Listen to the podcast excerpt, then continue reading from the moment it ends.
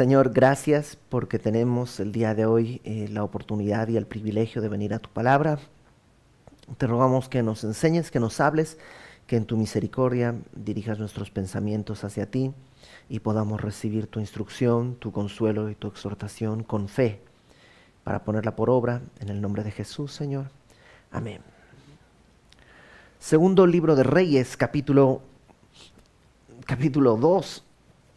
Ay, es que está. Capítulo 2. Nos habíamos quedado en esta escena en que Elías es llevado al cielo y Eliseo toma ahora el lugar de Elías. Y como una especie de, de prueba, lo que hace es agarrar, el, después de que Elías fue llevado al cielo, toma su manto y hace el último milagro que hizo Elías, que es abrir el río Jordán con un golpe del manto. Entonces hace eso y eh, los profetas que estaban ahí en Jericó eh, lo ven, reconocen que ahora él está en, en, el ministerio como estaba antes Elías. Y ahí nos habíamos quedado. Vamos al versículo 19, porque vamos a ver, el día de hoy vamos a ver cosas un poco raras instrucciones raras, cosas extrañas que están sucediendo. Pero vamos, versículo 19 del capítulo 2 de Segundo de Reyes. Dice en el versículo 19, los hombres de la ciudad dijeron a Eliseo, he aquí, el lugar en donde está colocada esta ciudad es bueno, como mi señor ve. Probablemente se refiere a que tiene una buena fortaleza, que es una buena posición geográfica más, dice, las aguas son malas y la tierra es estéril. Lo, lo, que la mayor parte de los eruditos comprenden es que estamos hablando de Jericó. Estaba en Jericó, si te fijas en el versículo 15, dice, viéndole los hijos de los profetas que estaban en Jericó al otro lado, dijeron, el espíritu de Elías reposó sobre Eliseo y vinieron a recibirle y todo esto. Entonces, probablemente sí, está en Jericó, que es una ciudad que la conocemos porque es la primera ciudad que encuentran los israelitas cuando cruzan el río Jordán. Entonces, tiene lógica que cruzando el río Jordán se encuentre con Jericó. Pero si tú recuerdas, Jericó es destruida no por, no por el ejército israelita. Dios destruye la ciudad y al final Josué hace una maldición, en Josué capítulo 6, al final diciendo que maldito el que eh, reedifique los muros de esta ciudad. Y si tú recuerdas también en Primera de Reyes vimos que hubo alguien de Samaria que reedificó los muros y efectivamente murió su hijo y lo enterró y todo esto se cumplió. Y probablemente por eso la ciudad está bajo algún tipo de pues de, maldición. Y por eso las aguas no son buenas y por eso la tierra no es buena, aunque la posición geográfica sí lo es. Entonces le dicen a, a Eliseo, la tierra es estéril, verso 20. Entonces él dijo, traedme una vasija nueva. Interesante, no, una vasija, una vasija nueva. Traedme una vasija nueva y poned en ella sal y se la trajeron. Yo me preguntaría, ¿y para qué? Pero bueno, ellos no, no preguntan, solo la traen. Y saliendo él a los manantiales de las aguas, echó dentro la sal. El manantial es de donde brota el agua, ya sea desde un pozo, ¿no? De donde está saliendo el agua. Eh, aquí le llaman ojo de agua, en, México le llaman un ojo de agua, ¿no? O a lo mejor desde alguna eh, colina de donde sale el agua como un río. Fue a los manantiales y echó sal. Y dijo, así ha dicho Jehová. Ojo, esto es importante, no es su asunto, no es que él quiere, es que así ha dicho Jehová. Yo sané estas aguas y no habrá más en ellas muerte ni enfermedad. Y fueron sanas las aguas hasta hoy, conforme a la palabra que habló Eliseo, que es la palabra que Dios le dijo. Y, es la primera escena extraña, ¿no? Como porque no es una sal mágica y no es que si tú tienes un pozo de agua que no, tiene agua que no es limpia, tú le echas sal, no vas a ganar nada, no es, no es una receta, es algo que Dios está haciendo de una manera muy extraña. Ahora, versículo 23. Después subió de allí a Betel Y subiendo por el camino salieron unos muchachos de la ciudad y se burlaban de él, diciendo, Calvo sube, Calvo sube. Y él, mirando él atrás, los vio y los maldijo en el nombre de Jehová. Y salieron dos osos del monte y desperezaron a ellos a cuarenta y dos muchachos. De allí fue al monte Carmelo y de allí volvió a Samaria. Y tú dices, qué cosa rara es esta. A lo mejor la moraleja es, pues ya viste lo que le pasó a este hombre en, los premios Oscar, creo, que por burlarse de la calvicie de una señora subió Will Smith y le dio un, ranazo. Aquí algo parecido, le dicen, sube calvo, sube, sube calvo, sube, y vienen unos osos y se lo comen. Y los críticos de la Biblia te ponen siempre este ejemplo como, ve que Dios tan, este, inmisericordia, tan terrible, tan energúmeno, que por un simple insulto mueren 48. Eh, y bueno, hay que aclarar algunas cosas. Número uno, eh, la palabra muchachos del versículo 23 no hace referencia a niños. No son muchachitos, no son niños, no son adolescentes. Esta palabra se la utiliza en distintos momentos para hablar, por ejemplo, de José, cuando está ya en una edad adulta. Se habla de algunos hombres ya en, edad adulta con esta misma palabra. Entonces no son muchachitos, son em, probablemente hombres mayores. En segundo lugar, la frase calvo sube no es una burla a la calvicie de Eliseo, sino es una burla a que Elías ascendió al cielo y ahora le están diciendo a Eliseo, a ver, pues tú sí es cierto, a ver, sube, si tú eres hombre de Dios también, sube. ¿No subió así Eliseo? Sube, ¿no? Entonces, eh, más bien la burla es contra la, el poder de Dios y la capacidad de Dios de llevar a cabo su obra a través de un hombre no se están burlando de Eliseo por su calvicie, sino de Dios porque no creen que Eliseo fue llevado al cielo. Entonces la burla tiene que ver no con una situación particular de Eliseo, sino con eh, la situación directa de Dios usando a las personas. Y entonces vemos que Dios es severo. Y Dios es muy severo. No está defendiendo a Eliseo. Ten en cuenta, Dios, perdón, Eliseo no está diciendo, se burlan de mí, ahora los va a comer un oso. Es un poco como cuando Elías, eh, ¿te acuerdas que Elías le decía a estos hombres que llegaban con 50 soldados y le decían, eh, hombre de Dios, baja? Y, Elías dijo, si soy hombre de Dios, que caiga fuego y los consuma no está vengándose, simplemente está poniendo un, ok, si esto es verdad, esto va a pasar. Porque Dios es severo. A veces confundimos la bondad de Dios con una flaqueza en su carácter. Y Dios es severo. No siempre es pronto en el juicio. A menudo quisiéramos que fuese más pronto. Señor, me, gritaron en el trabajo, pues haz algo, que caigan y que mueran y algo. No siempre pasa así pero en algún momento Dios va a, equilibrar la balanza. No hay pecado que vaya a quedar sin castigo. Eso tú y yo lo podemos estar seguros. Y no es vengativo en el sentido de nuestra forma de hacer venganza. Cuando se habla de que Dios es vengador, es que Él va a traer la justicia a la par. ¿no? Acuérdate, la ley dice ojo por ojo. ¿no? Eso, eso quiere decir que es todo parejo. No hay ofensa que no vaya a ser retribuida con el pago correspondiente. Solo que en este caso el pago viene en ese instante y ahorita vamos a ver por qué esta escena tan extraña. Sigamos leyendo. Versículo 1 del capítulo 3 dice, Joram, hijo de Acab, comenzó a reinar en Samaria sobre Israel el año 18 de Josafat, rey de Judá y reinó doce años. E hizo lo malo a los ojos de Jehová, aunque no como su padre, no como Acab, y su madre, que era este Jezabel, porque quitó las estatuas de Baal que su padre había hecho.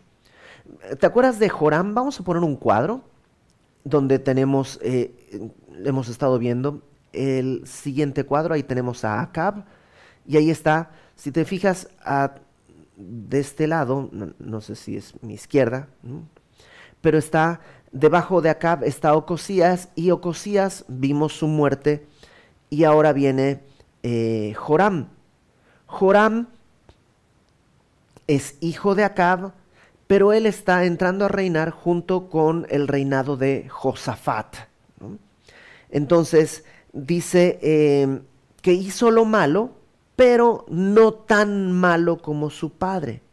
¿Por qué? Porque dice en el versículo 2, ya podemos eh, quitar el, el mapa, en el versículo 2 dice que quitó las estatuas de Baal que su padre había hecho, pero el verso 3 dice, pero se entregó a los pecados de Jeroboam, hijo de Nabat, que hizo pecar a Israel y no se apartó de, de ellos. ¿Quién era Jeroboam? Jeroboam era el primero de, esta, de, este linaje de los reyes del reino del norte, del reino de Israel. El primero, ¿te acuerdas que se inventó una religión? por un propósito estrictamente político, para que la gente no se vaya hacia el sur, hacia la tierra de Judá, se inventó un, becerro en, en Betel, otro en Dan y todo esto. Bueno, eh, este rey no estaba tan perverso como su padre, pero estaba igual de idólatra que el que fundó esta, este, este, linaje de reyes. ¿no? no son de una misma familia, pero sí son una misma, una, misma eh, em, corriente de idolatría. Ahora, verso 4. Entonces, Mesa rey de Moab, era propietario de ganados. Estamos hablando ahora de otro reino, del reino de Moab, los moabitas. Dice que em, era propietario de ganados y pagaba al rey de Israel cien mil corderos y cien mil carderos con sus vellones. Pero muerto Acab, Acab murió, el rey de Moab se rebeló contra el rey de Israel. Salió entonces de Samaria el rey Joram, y pasó revista a todo Israel, y fue y envió a decir a Josafat, rey de Judá, el rey de Moab se ha rebelado contra mí. ¿Irás tú conmigo a la guerra contra Moab? Eh, si ponemos en el un momento donde está el cuadro, la siguiente escena es un pequeño mapa. Si te fijas en este mapa, tenemos el reino de Israel, abajo está el reino de Judá, abajo está el reino de Edom, y arribita del reino de Edom, a la derecha del mar eh, muerto, está el reino de Moab. Entonces, el reino de Israel, para poder ir a atacar a Moab, porque Moab le era súbdito, Moab le pagaba tributo. Pero para poder llegar ahí, el reino de Israel tiene que pasar por el reino de Judá, tiene que pasar por el reino de Edom y entonces llegar con los moabitas. Y para poder hacer eso, lo que hace es invitar en esta campaña tanto al rey de eh, Judá como al rey de Edom y así llegar a Moab. Entonces, regresemos al texto. Van a ir así hacia el sur, si ves en el mapa, va a ir hacia el sur y van a cruzar la, parte del mar muerto, que es esa mancha azul que está ahí, y luego van a ir, bueno, no, no sé cómo estará en tu, en tu pantalla, pero van a ir hacia el oriente para cruzar hasta el reino de Moab. Entonces vamos al texto, dice, verso 7, fue y envió a decir a Josafat, rey de Judá, el rey Moab se ha rebelado contra mí, ¿irás tú conmigo a la guerra contra Moab?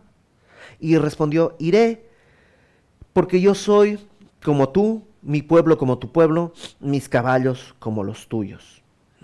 Ahora, Josafat es este rey que ya habíamos conocido en el capítulo 22 del primer libro de Reyes, que te acuerdas que fue a la guerra con Acab, y Acab le dice, mira, tú vete de rey, yo me voy a ir disfrazado de soldado raso, un poco para protegerse a Acab, y, pero no, no, no muere. Este Josafat es el que luego cuando Ocosías, el hijo de Acab, el primer hijo de Acab, lo invita a una nueva campaña, dice, no, no voy a ir contigo porque quiere unirse para ir en barcos a traer oro y cosas así. ¿Por qué si no se quiso unir con Ocosías, ahora decide aliarse con, con Joram? Em, Probablemente porque ve que Joram es un poquito mejor que su padre. A lo mejor dice, bueno, pues este, tal vez no es adorador del todo pagano y a lo mejor pues dice que tanto es tantito y decide aliarse. Pero fíjate cómo se va complicando esto. Versículo 8. Y dijo, ¿por qué camino iremos? Y él respondió, por el camino del desierto de Edom. Es decir, hacia el sur, atravesando el territorio de Edom. Por tanto, tienen que involucrar ahora al rey de Edom. Verso 9. Entonces, lo que era una alianza con, bueno, tú eres mi pueblo, ¿te acuerdas lo que dijo en el versículo 7?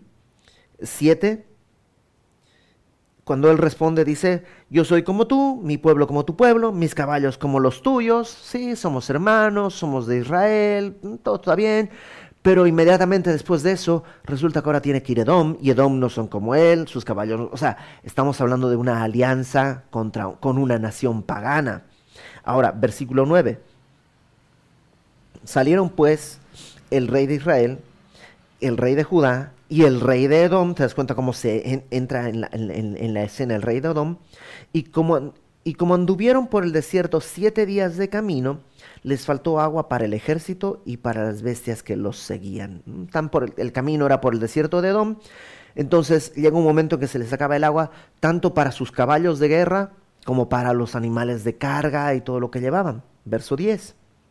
Entonces el rey de Israel dijo, ah, que ha llamado Jehová a estos tres reyes para entregarlos en manos de los moabitas. O sea, básicamente lo que dice es, ay, Dios es malo.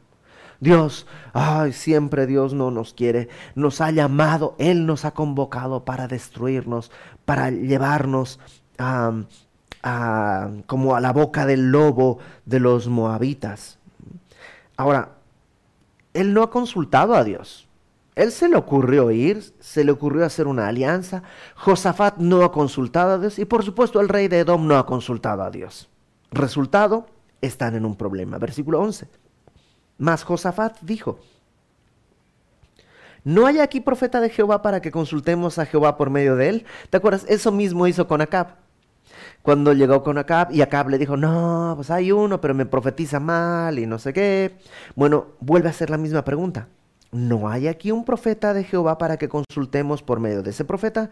Y uno de los siervos del rey de Israel respondió y dijo, aquí está Eliseo, hijo de Safat, que servía con Elías. Y esto es muy raro. No se sabe exactamente si se refiere a que por la zona en la que están pasando, mira, aquí, en este poblado que está aquí cercano, está Eliseo, que es el profeta que está ahora sustituyendo a Elías. O la otra opción es que Eliseo esté dentro del grupo que está yendo, está, digamos, con, con la, con, con el ejército, está acompañándolos de alguna manera, probablemente Dios le dijo a Eliseo, ve con ellos, y ahí está Eliseo metido, y de pronto cuando dice, no hay un profeta, ah, mira, qué casualidad, aquí hay un profeta. Y Josafat dijo, este tendrá palabra de Jehová, y descendieron a él el rey de Israel, y Josafat, y el rey de Edom. Entonces Eliseo dijo al rey de Israel, a Joram, ¿no? reino del norte, ¿qué tengo yo contigo? Ve a los profetas de tu padre y a los profetas de tu madre. ¿no? Si te pensabas que Elías estaba, era como de carácter duro, Eliseo, mira, no, no sé, nomás le dijeron calvo y viste lo que pasó. O sea, Eliseo lo que le dice es, ¿por qué me buscas? ¿Por qué no buscas a los profetas de tu papá y de tu mamá, los de Baal? Y el rey de Israel le respondió, no, porque Jehová ha reunido estos tres reyes para entregarlos en manos de los moabitas. O sea, no voy a consultar a los Baales, pues ellos no me han hecho nada. Es Dios el que nos está ahora reuniendo para entregarnos en manos de los moabitas. ¿De quién es la culpa? De Dios. Desde, la, desde Adán el ser humano hace eso. Siempre le echa la culpa a Dios. Siempre buscamos como de alguna manera Dios tiene la culpa. Pues si, si yo reconozco mi culpabilidad, yo paso a ser responsable. Entonces mejor echar la culpa directamente a Dios. Dice versículo 14. Em, Y Eliseo dijo, vive Jehová de los ejércitos en cuya presencia estoy, que si no tuviese respeto al rostro de Josafat, rey de Judá, no te mirara a ti ni te viera, mas ahora traedme un tañedor. Entonces lo que le dice es, mira, Josafat, por lo menos Josafat es un, adora a Dios. Ya vimos que no es un rey perfecto, va a tener distintos problemas. De hecho, uno de sus problemas es que casa a su hijo con la hija de Acab, con Atalía, y eso va a traer muchos problemas más adelante. Pero es un rey con todo que más o menos busca a Dios. Y dice Eliseo, por él voy a hablarte. Tráigame un tañedor. ¿Qué es un tañedor? Pues básicamente es un músico que tañe un instrumento de cuerda. Y fíjate lo que pasa y te, explico algo, ¿no? Verso 15, traedme un tañedor. Y mientras el tañedor tocaba, la mano de Jehová vino sobre Eliseo, quien dijo, así ha dicho Jehová, haced en este valle muchos estanques, porque Jehová ha dicho así, no veréis viento ni veréis lluvia pero este valle será lleno de agua y beberéis vosotros y vuestras bestias y vuestros ganados. Entonces, primero, a partir de este versículo se ha hablado mucho de cómo em, la música sirve para estar en contacto con Dios y tiene algún tipo de, no sé, poderes místicos y cosas así. Vemos, eh, la verdad es que aquí aparece esta escena, pero en muchas otras escenas Dios habla sin necesidad de un tañedor. ¿A qué voy? No es verdad que la música es un factor determinante ni en la adoración, ni en la alabanza, ni en la eh, profecía, ni en nada. La música es algo bonito, sí. Es un instrumento con el cual podemos alabar a Dios, sí. Podemos alabar a Dios con la música, Podemos alabar a Dios con nuestras palabras sin cantar, podemos alabar a Dios con nuestros recursos cuando ofrendamos o diezmamos, podemos alabar a Dios con nuestros recursos cuando los gastamos de forma responsable, de tal manera que nuestra familia da alabanzas a Dios por cómo Dios nos ha provisto, podemos alabar a Dios. Es decir, hay muchas maneras de alabar a Dios, la música es solo una de ellas. Creo que es un gran error pretender viene todo como desde que, no, Satanás era el director de alabanza del cielo. ¿Dónde dice eso? Eso se lo pusieron algunos predicadores, pero la Biblia no dice eso. Son otro tipo de cosas las que tiene que ver eh, con Satanás y cuando lo describen y todo, es otra cosa. No era el director de alabanza del cielo. Entonces, em, vemos el caso de que a Eliseo probablemente le gustaba meditar con música. Em, por muchos años yo estudiaba aislado y así solito con mi Biblia, pues vivía solo. Entonces yo agarraba mi Biblia, no ponía nada y estudiaba solo. Además, donde yo vivía no había mucho ruido y estaba todo bien. Un tiempo, eh, empecé a, cuando ya empecé a trabajar para Semilla, para la iglesia, yo tenía un escritorio que compartía el espacio con otros escritorios, con otras personas que estaban ahí y de pronto yo estaba estudiando y sonaba el teléfono y alguien hablaba y otra persona llegaba y entonces había mucha distracción y fue donde yo dije pues me voy a comprar unos audífonos y me compré unos audífonos muy muy caros, muy chidos porque te aislaban muy bien del ruido porque no me quería poner música a todo volumen. Solamente me ponía esos audífonos y me ponía música y ahora estudio con música. Desde entonces me pongo música y ahí estoy estudiando. Pero no es la música la que te hace estudiar bien o algo así. Simplemente es un elemento extra. no, sé si me explico. Lo que quiero es desmitificar esta idea de que la música no necesariamente no ayuda, no estorba, depende de cada quien, simplemente. Versículo 17 em, eh, bueno, en el 16 viene el mensaje. Dios dice esto, no veréis viento ni veréis lluvia. O sea, no se va a nublar, no vas a ver el cielo como que se ennegrece, no, no va a haber viento, no va a haber lluvia, pero este valle será lleno de agua y beberán ustedes, vuestras bestias y vuestros ganados. ¿Cómo? si no llueve, no hay, no hay una red de, agua potable. Entonces, si no va a llover, no va a haber viento, no va a haber lluvia, ¿cómo va a haber agua para que bebamos? Bueno, versículo 18. Y esto es cosa ligera en los ojos de Jehová. O sea, esto no le cuesta a Dios. Entregará también los moabitas en vuestras manos. O sea, va a llover, necesitan agua, va a llover. Bueno, perdón, no va a llover. Van a tener agua, aunque no va a llover, y va a entregar a los moabitas en tus manos. Y destruiréis toda ciudad fortificada, toda villa hermosa, talaréis todo buen árbol, o sea, van a destruir todo, cegaréis todas las fuentes de aguas de los moabitas, van a tapar sus pozos para que ellos no tengan donde tomar, destruiréis con piedras toda tierra fértil. Las, los campos, los sembradíos, se les solía echar piedras para que no funcionen como tierras de sembrado, ¿no? cuando conquistabas alguna, algún territorio. Verso 20. Aconteció pues eh, que por la mañana, cuando se ofrece el sacrificio, he aquí vinieron aguas por el camino de Edom y la tierra se llenó de aguas.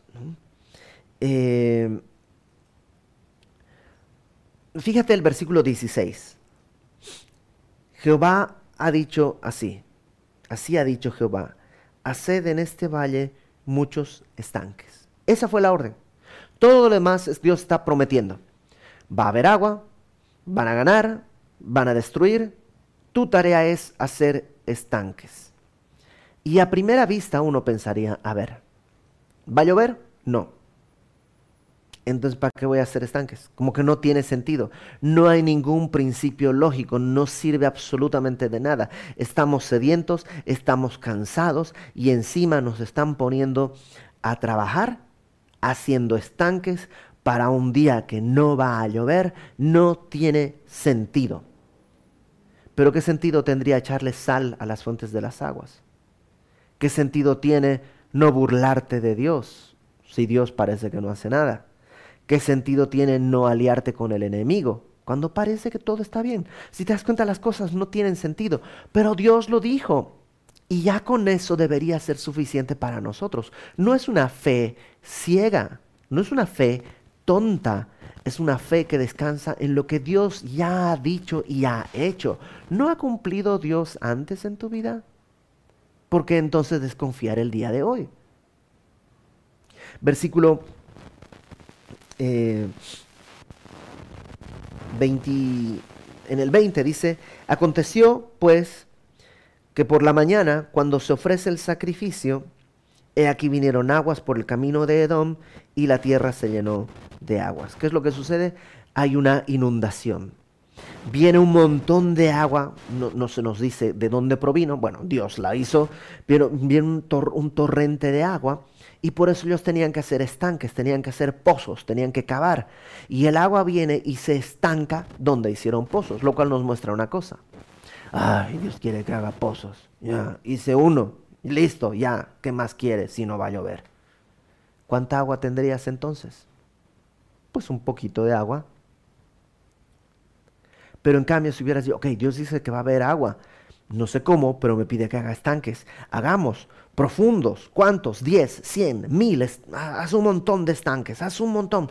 Ya hicimos muchos. Ah, ¿Más? ¿Todavía hay luz? Sí. Un poco más. Un poco más. Un poco más. Ya llegó la noche. Ya no se puede hacer. Ok, pues bueno, ya. Hasta aquí nos dio la vida. Hasta aquí nos dio la luz. Hasta aquí nos dio eh, la capacidad. A ver qué pasa. Y en la mañana viene este turbión, ¿no? ¿Se dice turbión? ¿no? El turbión es cuando el río crece y se desborda. Entonces viene esta, se desborda el agua y viene, llena todo y ahora tienes un montón de estanques ahí y ahora tienes muchísima agua. Está empezando a amanecer y ya hay agua tal como Dios lo dijo. ¿De qué dependía? Escuchar con fe. Y escuchar con fe no es una no es un sentimiento, Simplemente escuchar con fe es poner por obra lo que Dios te dijo. ¿Te has dado cuenta que en Hebreos 11, que es el capítulo de la fe, así se llama el capítulo de la fe, Hebreos 11, bueno, también podríamos llamarle el capítulo de las obras, porque siempre se dice, por la fe Abraham hizo esto y esto y esto, por la fe Sara hizo esto y esto y esto. Entonces, la fe siempre va seguida de obras que son el resultado de una fe genuina. Es lo que dice Santiago. La fe sin obras es una fe muerta. Y lo que tenemos acá es que cavaron, hicieron pozos y estos pozos se llenaron de agua cuando vino el turbión. Versículo 21. Cuando todos los de Moab oyeron, los moabitas son esta, esta, esta nación a la que están yendo a atacar, oyeron que los reyes subían a pelear contra ellos, se juntaron desde los que apenas podían ceñir armadura en adelante y se pusieron en la frontera. Mira, si ponemos el mapa, más o menos para que te des una idea, eh, fueron, digamos, desde Israel hacia el sur, pasaron por el reino de Judá, luego llegaron al reino de Edom, ahí es en el desierto donde están caminando siete días, ya llegando a la frontera de Moab, es donde... Eh, se les acaba el, agua, hacen los pozos, hacen eh, todo esto, y ya los, los moabitas van al sur hacia su frontera para encontrarse con los reyes, ¿no? Eh, no, con, no con los reyes magos, sino con los reyes que están yendo a la batalla. Dice, se pusieron en la frontera, versículo 22, cuando se levantaron por la mañana y brilló el sol sobre las aguas, vieron los de Moab desde lejos las aguas rojas como sangre. ¿Por qué? Porque el, sol está empezando a salir, por tanto todos los pozos que ellos hicieron ahora reflejan el agua, pero la reflejan con un color rojizo. ¿no? la reflejan como tierra, sino con un color rojizo.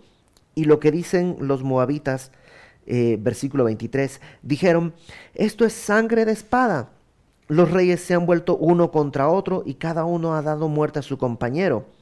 Claro, ellos piensan, entre los reyes había el de Israel, el de Judá, el de Edom, pues se, pelearon, se mataron, ¿no? Unos con otros, se, se, pelearon, han muerto y ahora pues ya no vienen a atacarnos y nosotros podemos ir y tomar lo que ellos tenían, su botín, ¿no? Versículo 23. Ahora pues Moab al botín.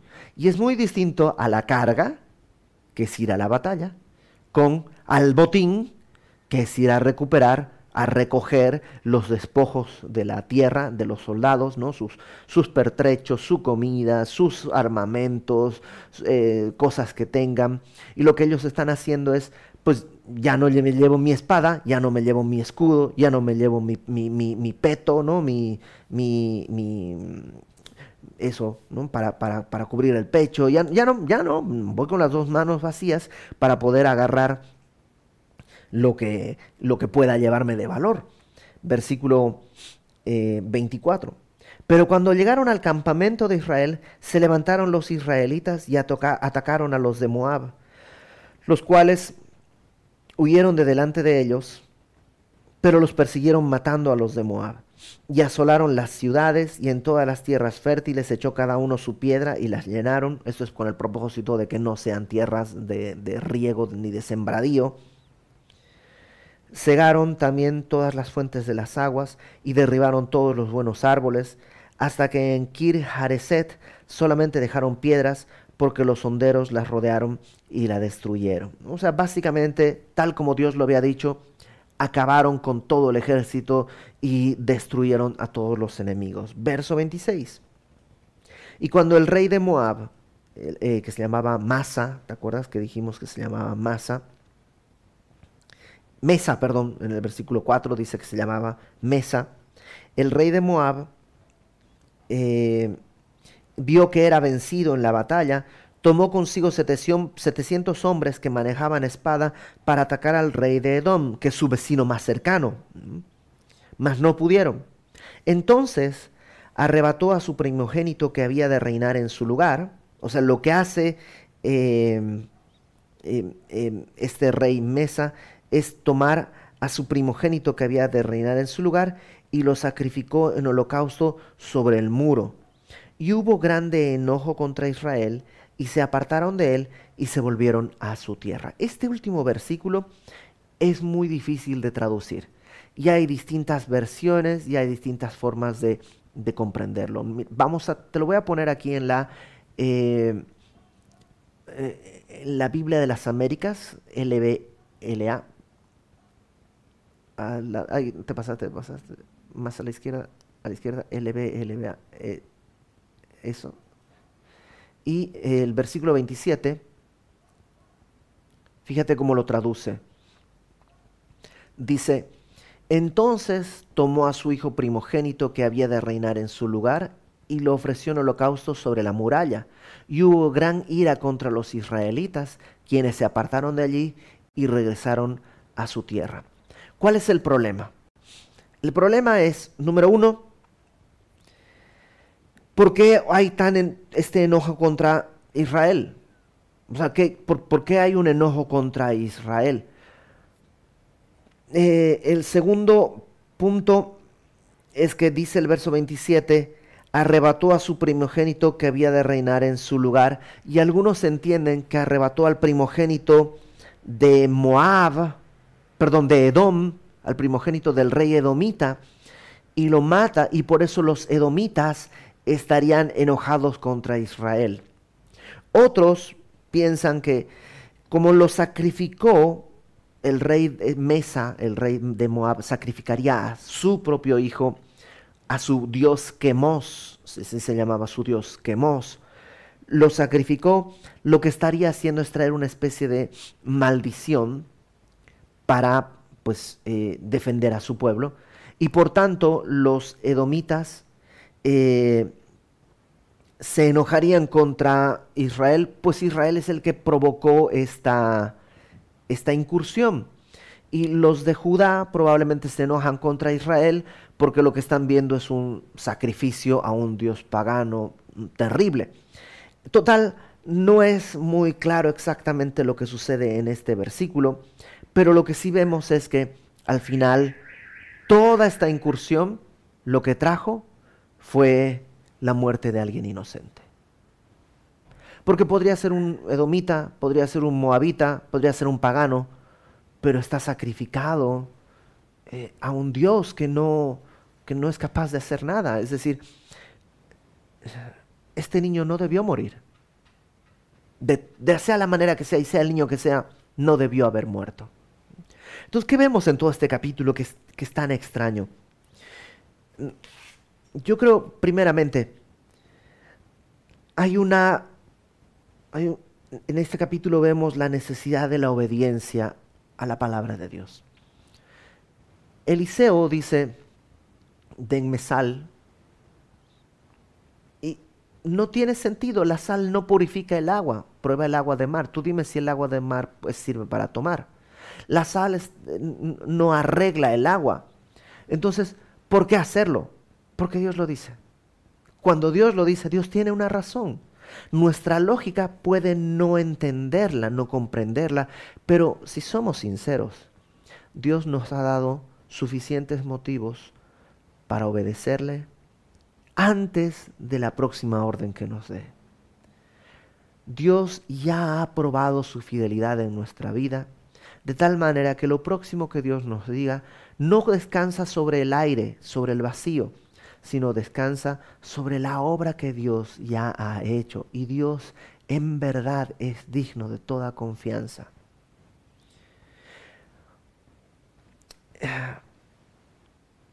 Si Dios parece que no hace nada, ¿por qué honrarle? Bueno, eso pensaron estos hombres que decían, sube, calvo, sube. ¿Te acuerdas? No estaban burlándose de Eliseo, se estaban burlando de Dios. Y el día de hoy vivimos en una cultura que se burla de Dios. Y a menudo nos parece que se salen con la suya. Pero no será así. Y Dios tendrá para cada quien el pago correspondiente. Te digo cómo me pagó a mí, porque si quieres ver quién se burlaba de Dios, yo, yo me burlaba de Dios de maneras terribles. Yo me burlaba de Dios de manera directa y de manera indirecta. Me burlaba de Dios en mi conducta y con mi forma de hablar. Siempre muy elegante, pero siempre me burlaba de Dios y de los cristianos. Y creo que Dios a mí me pagó con misericordia. Así pagará a todos los que se burlan. Pero como creyentes a veces pensamos que no pasa nada. Como creyentes a veces pensamos que eh, no, Dios es buenito y olvidamos la severidad de Dios. Creo que tenemos que recordar. Em, veo también a Josafat. ¿Por qué no consagrarse por completo? ¿Por qué aliarse con alguien que pues parece que sí, pero en realidad no sabemos? ¿Por, qué entrar al terreno del qué tanto es tantito? ¿Por, por qué ceder un poquito, porque está tan cerca del, del, filo de la navaja, del borde del precipicio. Si ya había aprendido la lección con Acab, ya parece que había entendido con Ocosías, que le dijo, no me alío contigo, porque ahora cede. Y a veces, no sé tú, pero yo cedo y digo, bueno, no pasa nada, está bien. Eh, y Dios demanda obediencia y obediencia es necesaria. Y por último, ¿por qué cavar pozos? Porque Dios va dicho que va a derramar agua. Déjame ponerlo en dos lugares. Número uno, hay cosas que tal vez Dios te ha pedido y que tú dices, no tiene sentido. Y tal vez no, pero Dios lo ha pedido y vale la pena. Número dos, cuando vamos a leer nuestra Biblia, a veces vamos a leer nuestra Biblia sin fe. Y ahí viene el turbión, el agua de la palabra nos arrastra, nos moja. Pero una vez que cerramos nuestra Biblia, nos disponemos a vivir, no hemos hecho pozos. No retenemos nada del agua que vino y por tanto seguimos en el desierto caminando, muriéndonos de sed, como si Dios no hubiera traído agua. Haz pozos cuando vayas a leer tu Biblia. O sea, Dios te va a hablar. Haz pozos, ve con fe haz pozos, recibe lo que Dios quiera decirte. Mañana va a usar eso para Él hacer la obra y librarte de lo que venga. Ah, en el capítulo 2 al final vimos como hay una ciudad que recibe bendición y restauración. Y por otro lado vemos a 48 muchachos que reciben muerte por sus pecados. Y Dios quiere llevarnos a la primera ciudad. Sí, nuestra vida está seca y es una tierra mala, pero Dios dice es un buen lugar, solo te falta sal. Esto que preserva. Dios quiere traer eso a nosotros. Y Dios quiere que nosotros seamos la sal para los demás. Que seamos, ¿te acuerdas? Dios dijo, ustedes son sal de la tierra. Son esto que puede preservar para que no haya corrupción. Y no podemos hacer eso sin obediencia a lo que Dios nos haya dicho. A veces Dios te va a decir cosas muy difíciles, que van a parecer imposibles. Obedece. Hay veces que Dios te va a decir cosas tan fáciles, tan fáciles que parecen ridículas. Obedece. El Señor va a traer su propósito y va a cumplir su deseo. Vamos a orar. Señor, Gracias porque el día de hoy nos permites recordar lo importante de la obediencia a tu palabra. Y yo, Señor, reconozco que a menudo pienso que no es necesario, que no es tan importante algunas cosas. Ayúdame a, ser fiel, ayúdanos a ser fieles en la obediencia, aun cuando no veamos la razón ni el porqué, aun cuando no encontremos el propósito aun cuando no sepamos. Señor, trae a nuestro corazón fe para cavar pozos, para hacer lo que tú nos pidas y cuando venga el agua de tu palabra, recibirla y que a través de eso tú ganes la batalla que tenemos por delante. Ayúdanos a vivir de tal manera que no haya víctimas inocentes con nuestros pasos ni con nuestra boca y que de esta forma tú seas exaltado. En el nombre de Jesús, Señor. Amén.